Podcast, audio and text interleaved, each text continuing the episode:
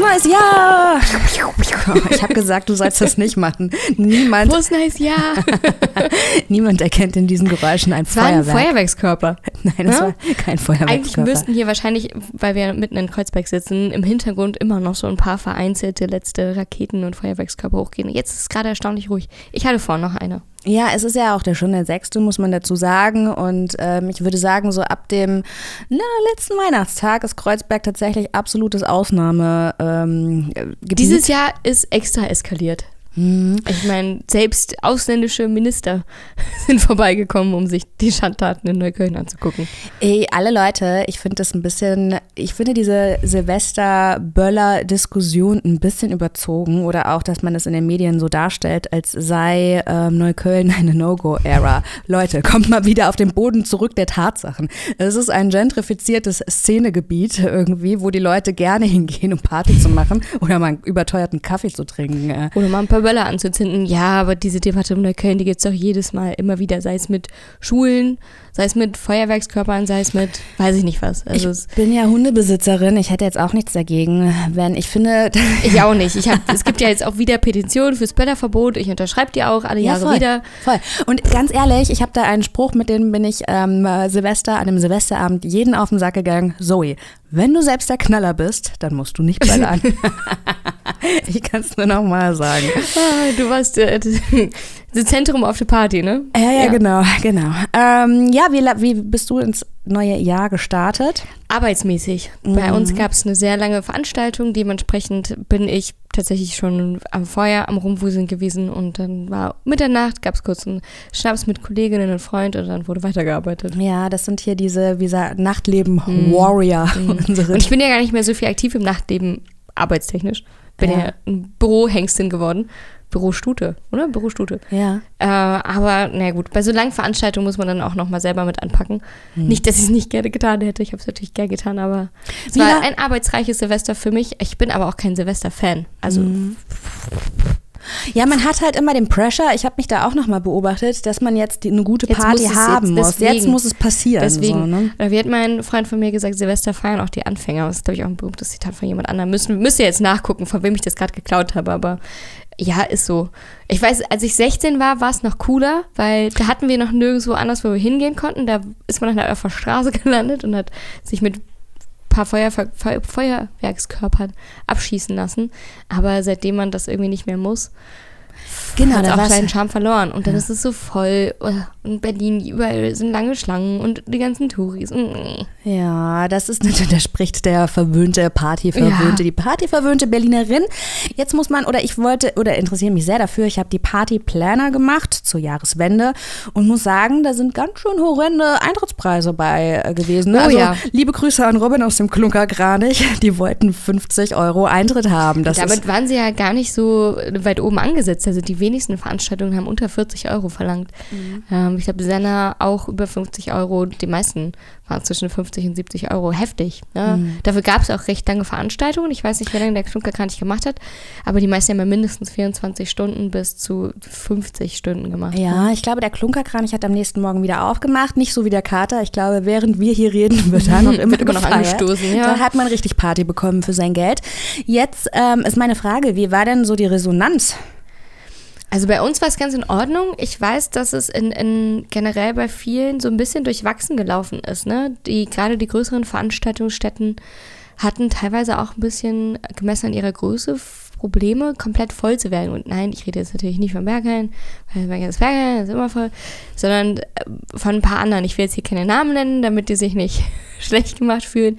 Aber ich habe es immer mal wieder mitbekommen von Kolleginnen, ähm, dass es nicht so krass übertrieben voll war, wie man es vielleicht sonst gewohnt ist. Und mir ist tatsächlich erst am 31. aufgefallen, dass es ja das erste richtige Silvester seit zwei Jahren ist. Ne? Hm, genau, Hat und ja- deshalb war ja auch der Abverkauf, da sind wir wieder bei dieser Böller-Thematik. Ja.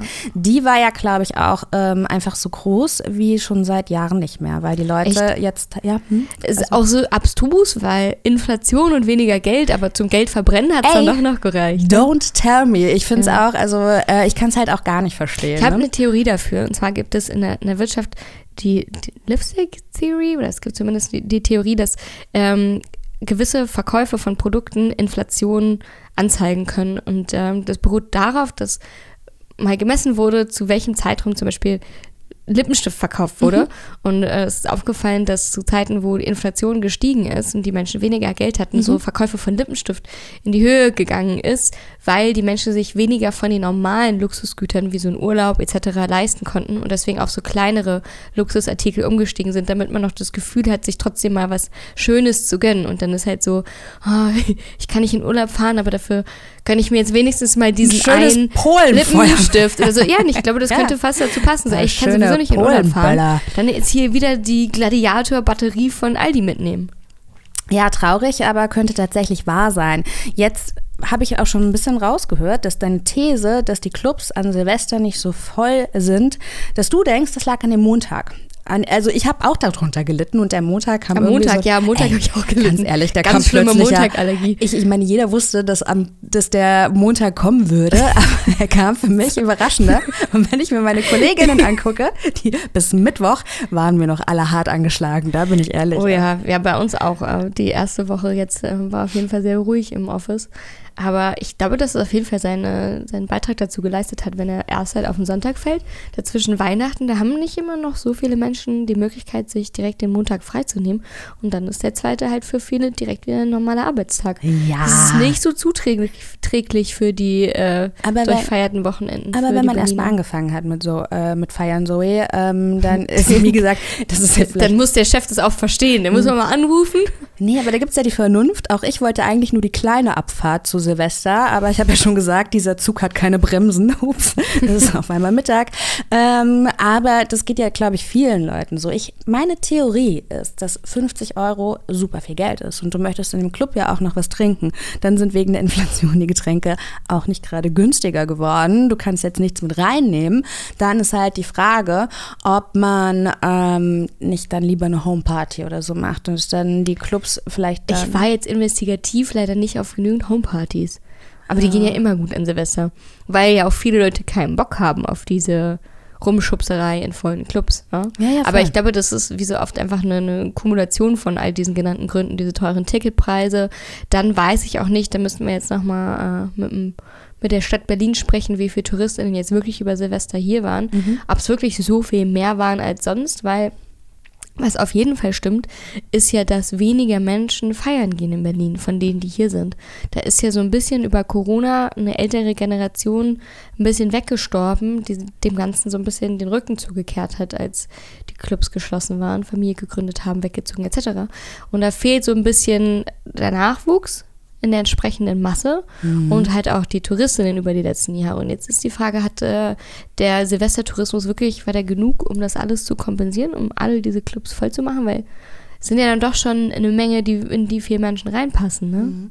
Oder eben diese, ähm, ich nenne es mal Feierlethargie und davon habe ich ganz viele Leute, ähm, also ich hatte auch überlegt, Silvester nicht zu feiern, einfach weil ich eben gesagt habe, ja, äh, jetzt auf Knopfdruck Party, ich kann sie hier in Berlin auch jeden Tag haben, wenn ich echt Bock darauf habe, so. Und es ging ganz vielen Leuten so, dass sie halt überlegt haben, Silvester gar nicht so zu feiern. Mhm. Warum auch, weißt du? Ähm, Trotzdem ist dieses Bezahlthema, denn als ich diese Partydates, und du hast es gerade selbst gesagt, als ich die Partydates geschrieben habe, ähm, 50 Euro war dann schon auch noch ein nice Price. Total. Es ist ja aber auch ein omnipräsentes Thema. Also wir haben uns auch schon häufiger in den letzten Monaten immer wieder über Ticketpreise naja, nicht aufgeregt, aber zumindest gewundert, was für Ausmaße das angenommen hat. Ne? Du kriegst ja mittlerweile kaum einen Clubabend unter 20 Euro. Ja, Eintritt, und wir haben ne? einfach auch noch zwei Themen vorbereitet, die sich auch so ein bisschen der Bezahlbarkeit oder beziehungsweise, naja, du, du lachst jetzt, das ist ja so ein bisschen Kultur für alle total, Leute zugänglich. Total, und ich, ich gebe dir total recht, als ich durch Resident Advisor gescrollt bin über die Ticketpreise, habe ich echt geschluckt. Genau, mhm. also und man muss es sich erstmal leisten können. Also erstmal, selbst wenn man das Geld hat, fragt man sich, wow, will ich das jetzt investieren? So? Früher ist man auch mehrmals durch mehrere Clubs gegangen, vor allem an so Abenden wie Silvester, da hast du noch richtig Clubhopping betrieben. Das ist ja unmöglich bei solchen Preisen, zumindest mhm. für, für normale Menschen. Mhm. Wenn du jetzt so 50, 60 Euro an der Abendkasse zahlen musst und dann willst du mal kurz Sisyphos, Renate, About Blank vorbei, bist du 150 Euro nur für Eintritt los. Ciao. Mhm. Ja, und da jetzt so ein Thema, was da auch so ein bisschen reinspielt, ist ja der neue Beitrag von Arte Tracks. Der ist, glaube ich, seit ein paar Wochen online. Und der geht eben darum, dass auch Konzerte bald nicht mehr bezahlbar sind, beziehungsweise die Live-Branche in einer Krise steckt. Sohn hat gesagt, er nennt die Live-Branche ja stark verwundet. Das ist, glaube ich, ein äh, Ausdruck, der es ganz gut trifft. Hm? Wann warst du denn das letzte Mal auf einem Konzert? Weil eigentlich bist du ja auch eine Konzertgängerin. Ich bin richtig, hm? ich bin ein Konzertliebhaber, muss aber auch sagen, dass ich als Musikjournalistin äh, zu den verwöhnten Menschen gehöre, die ja super oft auf Gästeliste stehen. Hm? Also ich war Mitte, ähm, Mitte Dezember, war ich bei Madness um Döll im Privatclub und ähm, aber dass ich Tickets kaufe, das ist relativ selten. Und dann, wenn ich auf den Ticketpreis gucke, denke ich mir auch immer, uff. Ja, das stimmt. Vielleicht ist es der ein oder anderen da draußen auch schon aufgefallen, dass Tickets für Konzerte auch immer teurer werden. Und zwar ordentlich viel teurer und gleichzeitig immer mehr KünstlerInnen ihre Tourneen abgesagt haben in den letzten ein, zwei Jahren. Und zwar nicht nur Corona-bedingt. Ja, jetzt muss man aber auch sagen, gerade, also das Live-Geschäft ist ja für KünstlerInnen heutzutage super wichtig, weil gerade durch, du, du machst dein Geld ja nicht mehr mit dem Verkauf von Tonträgern, sondern das Live-Geschäft, ich glaube, ist deine primäre Einnahmequelle, außer mhm. du machst noch einen Tee oder einen Shisha-Tabak oder ein Eistee. Ja, ja, genau mhm. sowas. Aber ansonsten ist das Live-Geschäft einfach ein wichtiger wirtschaftlicher Faktor für dich. Verkauf von Merch natürlich auch. Ähm, genau, und deshalb wundert es mich tatsächlich. Und was ich auch, ich habe nämlich einen Beitrag über Ticketverkäufe auch geschrieben, weil es da dann so ein super krasses Schwarzmarktthema ist. Das bedeutet, gerade so Hype-Bands also kaufen die die hochpreisigen Karten irgendein einzelner Anbieter und der verkauft sie dann für das dritte, äh, für das Dreifache des eigentlichen mhm. Wertes auf so Plattformen wie äh, Viagogo oder wie das heißt. Ne? Ja, und dann kommen die Leute ja gar nicht mehr an ihre Tickets. Aber worin, worauf diese Art Doku sehr gut eingeht mhm. und was ich euch jetzt mal hier so ein bisschen auseinanderklamüser, ist, dass, dass die Preise der Tickets nicht einfach nur wegen der Inflation steigen, sondern da gibt es ein neues, smartes System und das heißt nachfrageorientierte Preisgestaltung bzw. Dynamic Pricing. Also Preise werden dynamisch gestaltet und man kennt das ja schon so ein bisschen, dass es unterschiedliche Ticketkategorien gibt. Ne? Mhm. Es gibt ja immer noch gesetzte Konzerte, dann kannst du dir vielleicht einen Rang aussuchen oder einen Block oder wenn du dann vorne vor der Bühne stehen willst und musst dementsprechend gegebenenfalls unterschiedliche Preise zahlen. Das Ganze Dynamic Pricing geht aber noch ein Stück weiter und da steckt ein Algorithmus dahinter, der berechnet in Echtzeit, wie viele Menschen auf ein Konzert wollen und setzt aufgrund dessen die Konzert die Ticketpreise fest. Das heißt, umso mehr Menschen dieses Konzert anklicken, umso mehr Menschen dahin wollen, desto höher wird plötzlich der Preis. Ja, eigentlich auch scheiße. Und das ist eigentlich auch scheiße für Super die Artists, scheiße. für diese Underground, äh, die unsyped Hype sozusagen. Aber ähm, wer, wer hat das erfunden? Live Nation wahrscheinlich? Richtig, Groß Live, Live Nation ist ja äh, mit ja, Marktführer genau. eigentlich. Genau. Und die haben ihre eigene Unterfirma Ticketmaster. Darüber werden die meisten Ticketverkäufer abgewickelt. Das sind ganze 80 Prozent. In den USA werden nur bei Ticketmaster verkauft verkauft. Ähm, und was die gesamte Live-Branche angeht, gibt es eigentlich nur drei große Unternehmen. CTS Event Team, mhm. AEG und Live mhm, Nation, mhm, ja. aka Ticketmaster. Äh, schwierig ist, dass es da eigentlich kaum kleine Unternehmen gibt, die dann eben auch kleinere KünstlerInnen oder kleinere Konzert- und Veranstaltungshäuser vertreten können. Ähm, und vor allem in, in, Deutschland und Europa ist halt CTS Eventim und, und äh, AEG ganz vorne mit dabei. Und ihr hört schon, Vielfalt klingt anders und Monopole sind auch selten für faire Preisgestaltungen mhm. bekannt. Äh, und das ist so einer der großen Gründe, warum Ticketpreise immer, immer teurer werden. Und äh, natürlich armen alle die anderen beiden Anbieter, CTS Eventim und AEG, dieses neue Pricing-Modell von äh, Live Nation natürlich auch nach. Ja. Was, was, was in den USA gut funktioniert, funktioniert hier auch ganz gut. Und jetzt, wenn du dir mal so Konzertpreise anguckst von Coldplay, Coldplay oder äh, Taylor Swift, reden wir dann nicht mehr von 100 Dollar, sondern wir reden da von 400 bis Tausenden von Dollar. Ja, ne? ja, aber wir reden halt auch von Coldplay und Taylor Swift. Ne? Ich habe ja gerade schon ja, gesagt, ich war auch mal bei Coldplay in der O2 ja, ja, World, war damals noch, was war ich da, das ist jetzt 14 Jahre her oder so.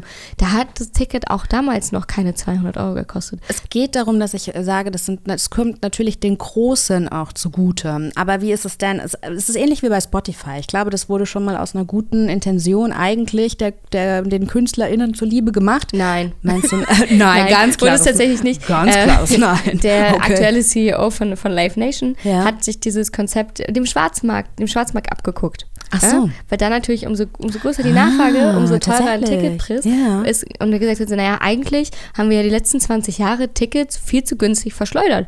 Ja. Weil Fans und Menschen, die auf sowas hingehen wollen, bereit sind, viel, viel mehr dafür zu bezahlen. Dann Warum sind wir doch verkaufen bei wir es dann- Viagogo, ne? Also das Warum verkaufen wir es dann für so günstig, wenn da eigentlich nach oben äh, super viel Luft ist? Und er hat selber in einem Interview gesagt, so, sie sehen ja bei den aktuellen Preisen, auch wenn die jetzt schon langsam sehr hoch sind, die Leute kaufen es ja weiterhin. Sie haben noch nicht den Punkt erreicht, dass die Verkaufszahlen sinken. Ja, weil man gerade so, also das hatte ich ja auch irgendwie, ähm, ich habe mal Tickets verschenkt und, oder einen Gutschein dafür, dann war das Konzert ausverkauft, aber ich hatte ja dieses, und ich wollte mir die Blöße nicht geben, dass ich ähm, die Karten zu spät besorgt habe und dann bezahlst, tust du natürlich alles irgendwie, um dann noch ein Ticket für ein ausverkauftes Konzert zu kommen. Aber ähm, können KünstlerInnen dann da nicht einschreiten, weil es der, den Kunstschaffenden tut es ja nicht unbedingt gut, ne? Sie könnten, also so Größen wie gerade schon gesagt, Taylor Swift oder Coldplay, die könnten auf jeden Fall dort einschreiten und dementsprechend was machen. Aber machen sie nicht. Naja, gut, also okay. die Ticketpreise bleiben so teuer, ist natürlich jetzt äh, die Frage, was man davon halten möchte. Ähm, die haben natürlich auch super teure Konzerte und auch eine Band wie Coldplay lebt zum größten Teil mittlerweile von Live-Einnahmen. Äh, aber ob die jetzt wirklich schon am Hunger stark nagen müssen und deswegen Tickets für 400, 500 Dollar äh, verbrauchen, glaube ich nicht. Ich aber sie auch- haben sich jetzt noch nicht so wirklich dafür eingesetzt, dass es günstiger wird. Ja, finde es auch super spannend, wie da die Umverteilung der Einnahmen ist. Ne? Was geht jetzt an die Organisatoren beziehungsweise die Veranstalter und was geht an äh, die KünstlerInnen? Ähm, Der- Ein großer Teil geht auf jeden Fall mit. Also die verdienen da schon, schon genug mit dran. Ne? Mhm. Aber gut. ja, jetzt klingt es, wie gesagt, ganz nicht so, als sei zu wenig Geld da. Ne? Also, Nee, es ist auch so ein totaler Gegensatz, weil auf der einen Seite siehst du diese steigenden Preise für die Tickets und auf der anderen Seite bricht die Live-Branche zusammen. Wir haben im Sommer schon mal darüber gesprochen, dass Festivals mit unverkauften Tickets äh, leben müssen und auch generell in der Live-Branche es immer wieder zuletzt zu mehreren Tourneeabsagen gekommen Voll. ist. Äh, zum Beispiel zuletzt Marvi Phoenix musste ihre gesamte musste seine gesamte Tour canceln. Ähm, Little Sims musste gerade ihre Tour canceln. Chocotronic musste mehrere Konzerte ihrer Tour absagen. Und das alles begründet auf nicht passenden Ticketverkäufen oder weil die, die Preise so hoch gestiegen sind von den Ausgaben, dass es nicht behaltbar war. Und das ist ja der totale Kontrast zu den teurer werdenden Tickets. Ne? Ähm, ja, aber genau, die teure werdenden Tickets betrifft ja nur die KünstlerInnen, die sowieso schon ausverkauft oder nah dran sind. Das bedeutet, die Umverteilung normalerweise ist ja ähnlich wie bei einem Label. Die Leute, die die Acts, die super ziehen, bringen natürlich auch das Geld rein, das du dann hast, um an kleinere zu supporten, an die du glaubst und die aufzubauen. Aber das Aber das- geschieht natürlich das passiert nicht. natürlich nicht. Das passiert natürlich das, Also nicht. die, die große Diskrepanz passiert am Ende vor allem dadurch, dass die teuren Tickets für die großen man sich ja dann auch nur noch ausgewählte aussucht. Ne? Und dann gibst du halt einmal im Jahr vielleicht für Beyoncé? Lizzo, Beyoncé 200, 300 äh, Euro Queen. aus und dann ist aber dein Budget natürlich auch schon ausgeschöpft. Ja. Und dann bleiben die ganzen kleineren KünstlerInnen halt auf der Strecke mit Konzerttickets. Und die Tickets müssen natürlich auch ein bisschen teurer werden, gemessen an den Inflationspreisen. Hm. Und man muss auch, auch sich immer bedenken, vor allem kleine und mittelständige KünstlerInnen bezahlen bei Touren häufig drauf. Oder kommen gerade so bei Null raus. Ja, ne? da brauchen eine Supportförderung. Ne? Richtig, wenn da nicht eine große Mhm. Produktionsfirma dahinter steht, etc., so, dann verdienen die damit gar nicht unbedingt so viel, was in Anbetracht der Tatsache, dass du ja sowieso nicht mehr so viel Einnahmen hast als Künstlerin, Ja, ja, klar. doppelt blöd ist, Ja, ne? weil eigentlich die vom Live-Geschäft anfangen müssen zu leben, weil Plattenverkäufe, wer kauft Platte, CD-Verkäufe, hä, was ist das? Bleibt dir nur noch ein Shisha-Tabak. Äh, so. Richtig, und das, ist, das, das sorgt für diese große Diskrepanz. Und ich finde es total schade, weil der Einbruch von diesen Ticketverkäufen auch dafür sorgt, dass Veranstaltungsorte, die auch kleiner sind, äh, gar keinen Bock mehr haben und Mhm. sich auch nicht mehr leisten können, auf so kleinere Acts zu setzen. Ne? Guck dir mal Lido an und die kleinen Konzerthäuser, Privat, Privatclub etc. Das wäre Ähm, meine nächste Frage gewesen, weil wir reden hier ja von einer ganzen Kette im Prinzip, ne, wie das mit den Venues jetzt aussieht. Die, also ich meine, ähm, die Spielstätten hat, die hat Corona ja auch schon hart gewollt. Die können sich das jetzt auch nicht Richtig. mehr leisten. Und die haben jetzt keine Lust mehr auf Ja. Mhm. unsichere Pferde zu wetten. Das heißt, die suchen sich plötzlich nur noch Acts, die halt eine sicherere Einnahmequelle sind, bei denen man nicht so ein hohes Risiko eingehen muss, die vielleicht auch nicht so eine hohen Produktionskosten haben, weil sie ein super auffälliges Bühnenprogramm haben oder ähnliches. Mhm. Wobei da natürlich auch dann schnell die Problematik auftritt, so ein Privatclub wird natürlich nie Lady Gaga bekommen. Ja, ja, klar. So dann die, wenn die nur noch auf die sicheren Pferde setzen wollen, die Großen gehen auch nur in die großen Hallen. Mhm. Ja, wer, wer, bleibt da noch übrig? Es ist super schwierig, weil man ja. ja. zu dieser Monetarisierungsfrage oder zu den ganzen Herausforderungen, die ja Streamingdienste mit sich bringen, wie Spotify und Co., da ist ja jetzt die äh, Kunst schon mehr als brotlos geworden. Und jetzt ist natürlich auch die Frage, wenn jetzt noch äh, das Live-Geschäft wegbricht, was ähm, ich meine, nicht jede Künstler, nicht jede Künstlerin kann jetzt einen Eistee machen. Natürlich nicht. Und dann fragt, wie frage ich mich, was, was machen wir denn mit den ganzen Spielstätten? Das meiste sind ja nicht nur Konzerthäuser, die machen ja auch noch viele andere Sachen. Aber die Kultur, die Musikkultur lebt ja auch von diesen kleinen Events. Und ich weiß, es gab früher eigentlich ähm, auch mehrere Reihen, die einmal in der Woche oder einmal im Monat äh, gratis Konzerte gezeigt haben, wo mhm. du einfach hingehen konntest, wo Newcomer gespielt haben, ein oder zwei Bands. Sowas fällt natürlich komplett weg. Und das ist total schade für die musikalische Entwicklung ne, von der Stadt und auch generell, mhm. weil große Künstler fangen auch mal klein an.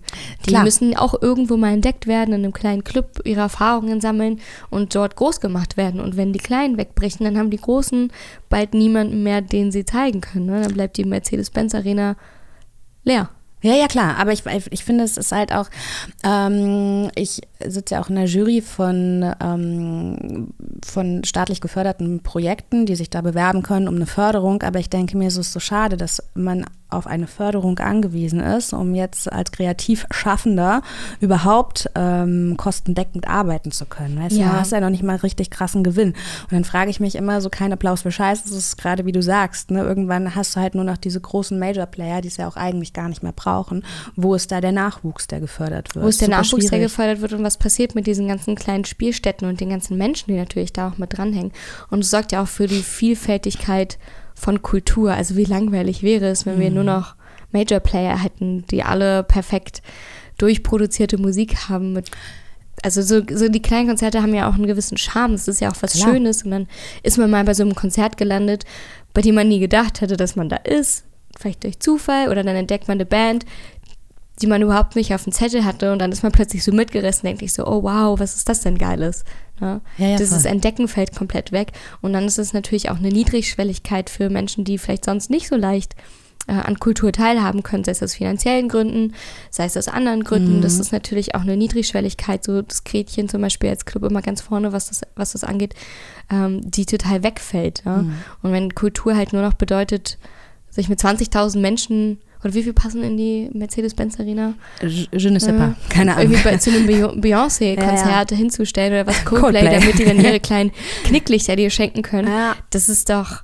Also da, da fehlt mir dann auch so ein bisschen der Charme. Mhm. Ich finde, oder was mich immer wieder schockiert, ist, wie destruktiv die eigene Szene gegen ihre, ähm, gegen ihre Player arbeitet. Oder also es ist egal, jetzt sie hat nicht nur dass ein Veranstalter oder eine Veranstalterin so ein Ticketing, so ein Pricing-System etabliert. Es fängt ja schon an, wenn man sich das überlegt, wenn ein Club äh, einen DJ ohne Gage spielen lässt und sagt, das ist für deine Referenzen oder so, wo ich mir denke, ey, äh, ähnlich wie man in einer globalen Welt lebt und das dir auch irgendwann auf die Füße fällt, wenn du deinen Plastikmüll hinter den Busch wirfst und ihn nicht ordnungsgemäß recycelst.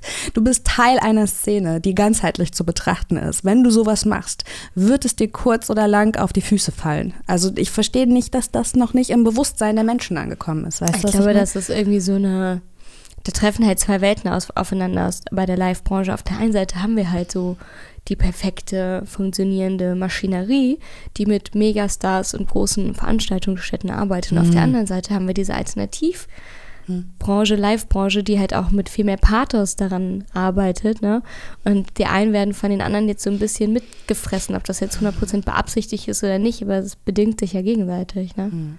Äh, super, ich, was ein bisschen da reinspielt und was ja auch in, ähm, Ende Dezember passiert ist, ist ja, dass illegale Raves jetzt tatsächlich in Italien eine Straftat sind, die eine Haftstrafe sein können. Und dann habe darüber habe ich auch wieder viel über die freie Szene nachgedacht, weil illegale Raves. Saß du wieder da und hast wieder nee, nee, ich habe da so ein bisschen, was bedeutet das? Also jetzt muss ja. man ja sagen, ähm, dass die aktuelle Regierung in Italien ja ohnehin ein bisschen rechter auch angehaucht ist und mhm, dass, die illegalen, dass die illegalen Raves denen schon lange ein Dorn im Auge waren, dass ähm, ich glaube im Ende Oktober oder so ist ein illegaler Rave geräumt worden von der lokalen Polizei und dann hat einer der Regierungsbeauftragten getwittert, die Party ist aus und dann hatten die ja schon angesagt, dass sie dieses Gesetz durchbringen wollen, was sie jetzt auch durchgebracht haben haben, und das bedeutet auf Veranstaltende von illegalen Raves, ähm, kommt, also kommen hohe Geldstrafen bis auch ganz schön äh, hohe Haftstrafen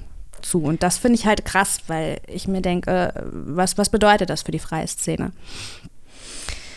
Meinst du, das könnte hier in Berlin auch bald der Fall sein? Ähm, Oder zumindest in Deutschland, in Bayern vielleicht zuerst, bevor es passiert. der Freistaat Bayern, ganz vorne mit dabei. Ähm, also jetzt nochmal, ich habe gerade nochmal nachgeschaut, ähm, bis zu zehn Jahren Freiheitsstrafe. Also das ist a lot. Wir reden hier nicht von einem halben Jahr ist auf dann, Bewährung. Dann jetzt der Tipp an alle, die in äh, Italien Race machen wollen, bitte guckt, dass ihr alle unter 14 seid.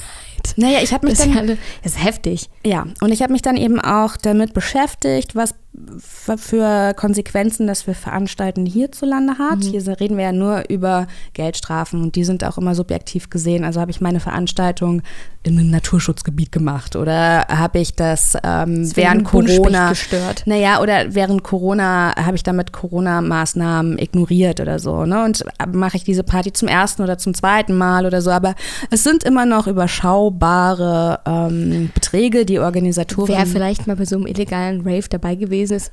ich natürlich noch nie. Nein. Und da vielleicht auch mal die den langen Arm des Gesetzes gespürt hat, wenn dann die Polizei oder, und oder das Ordnungsamt ankam, die sind ja meistens immer relativ entspannt. Also wenn das nicht gerade so wild ist ja. und das gefährlich, dann mhm. ist die Polizei meistens auch super entspannt. Genau. Vielleicht kommt es erstmal das Ordnungsamt, das will dann Unterlagen sehen. Ja, ja die räumt und die Polizei ist dann erstmal so, jetzt machen wir erstmal die Musik aus, wir hier gehen. Genau. Es, passiert ja eigentlich selten viel. Ja, ja, genau. Und also bei den, bei den Race, bei denen ich war, war es dann immer so, ja, wo ist denn der, die Verantwortliche? Ja, die kennen wir natürlich genau. nicht. Ja, gut. Dann ist niemand verantwortlich, dann suchen die da 15 Minuten, bis niemand gefunden werden kann und gehen dann häufig auch wieder. Genau, und dann wäre jetzt halt die Frage, also aber bedenkt man, dass jetzt zum Beispiel, wenn jetzt jemand wenn ein Verantwortlicher gefunden wird, weil sie zum Beispiel dein hochpreisiges Soundsystem einkassieren und dir denkst, okay, jetzt 1500, äh, ich möchte aber meine Anlage wieder haben, dann sage ich lieber, dass ich das war. Also bedenkt man, dass sich die Einnahmen für einen illegalen Rave eher super gering halten, dann äh, kann das eben ganz schön teuer für Organisatoren äh, sein. Und dann ist eben auch die Frage, macht man sich das noch, macht man sich die Mühe, geht das Risiko ein, einfach aus idealistischen Gründen, weil man irgendwie eine freie Szene gestaltet gestalten möchte, die unabhängig von dem Hype von großen Bookings, internationalen Namen äh, ist und die wirklichen Zugang für alle Leute ermöglicht, selbst wenn sie das Geld nicht haben, sich 20 Euro, 50 Euro Eintritt für den Club zu leisten. Ich glaube ja, dass dass es schon noch ein bisschen länger erhalten bleiben wird, weil gerade über Corona ja nochmal so eine neue kleine Welle aufgeschnappt ja, ist, was dieses Thema angeht. Und wenn das jetzt nicht richtig hart vom Gesetz geahndet wird, denke ich, dass das auch auf jeden Fall noch ein bisschen dabei bleiben wird. Vor allem in den Sommermonaten haben wir es ja auch immer wieder gemerkt im letzten Jahr in Berlin, dass viele Clubs leer geblieben sind und plötzlich aus jeden Ecken irgendwie kleinere Braves hm. aufgesprungen sind. Mir tut es tatsächlich leid für die italienischen Kids. Für die, ja, klar. Also. Ja, ich finde, sowas gehört auch irgendwie so ein bisschen mit dazu, diese Freiräume zu gestalten und auch mal fernab von einer Institution, weil ein Club ist ja auch am Ende eine Institution, äh, Sachen machen zu dürfen. Legale, illegale ist mir jetzt erstmal egal, aber es ist ja einfach auch ein, ein Ausleben von, von Jugendlichkeit und von Freiheit Total. und Freiräumen. Ne? Solange die sich nicht alle komplett daneben benehmen, die Umwelt wie Sau behandeln, finde ich das eigentlich. Ähm, total verständlich. Oder du weißt ja selber, wie viel Professionalisierung dazu gehört, eine Veranstaltung überhaupt durchzubekommen. Damit möcht, muss man sich erstmal befassen wollen und auch können, ne, die ganzen Genehmigungen ein, weil du willst eigentlich nur eine Party machen und am, am wahrscheinlich auch gar nicht mit so großer Vorausplanung, sondern denkst dir, oh, heute ist Montag, äh, Samstag will ich im Wald stehen oder so. Ja, weißt du? natürlich. Dann hast du keinen Bock, dich da mit dem behördlichen Kram äh, zu, wie, und wie du schon sagst, es stoppt halt ganz viel Kreativität am Ende des Tages. Ne? Aber für all die, ich sage ja jetzt mal, idealistischeren Menschen, die trotzdem noch angefixt sind. Für alle, die uns jetzt zugehört haben und sich gedacht haben, ich hätte auch Bock auf ein illegalen Rave zu machen. ja, macht euren illegalen Rave doch ein bisschen legaler.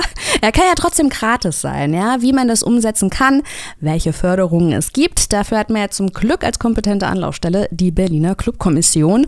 Und die macht wieder ein Roundtable zu den Free Open Airs. Also da werden Sachen geklärt, wie welche Genehmigung brauche ich, wo kriege ich die her und vor allen Dingen, auf welcher Fläche mache ich das, ohne dass die Cops kommen und mir die Party äh, sprengen. Jetzt ist auch noch der passende Zeitpunkt. Wenn ihr jetzt anfangt, könnt ihr im Juni perfekt vorbereitet starten. Ganz genau. Also dieser Roundtable von der Berlin Clubkommission, der ist am Donnerstag, der 26. Januar von 18 bis 20 Uhr. Und wenn ihr sagt, na, ein bisschen Kohle, die brauche ich ja auch für meine Party.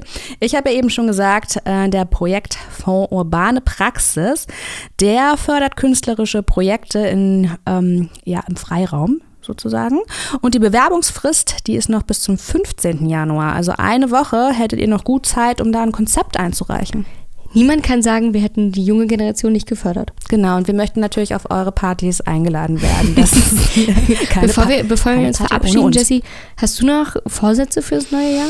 Mm, ich habe mir dieses Jahr nicht so viel vorgenommen. Das ist ich finde es auch immer gut, sich einfach weniger vorzunehmen. Ne? Ich habe mir vorgenommen, uh, less Twitter, more Ableton. Bist du noch nicht bei hier Mefid, äh, Meta, Meta Oh ja, wow. Wie geht dieser Satz wohl zu Ende, Zoe? Meta, Meta, hilf mir doch mal. Das äh, Twitter Mastodon. Mastodon. Ja, genau. Das ich finde es so lustig. Ich habe mir gedacht, lass sie einfach Mephedron sagen. Bist du noch nicht bei Mephedron? Schauen wir mal, was 2023 Meine so Vorsätze bringt. sind ähm, mehr Tresentalk. Ja, mehr Tresentalk. Mehr Tresentalk und mehr Konzerte. Mehr kleine Konzerte. Weniger Beyoncé. Weniger Beyoncé. Mehr Privatclub. Da bin ich raus, aber bei den Konzerten, da bin ich auf jeden Fall an deiner Seite. Ja, dann danke fürs Zuhören. Wir hören uns in 14 Tagen.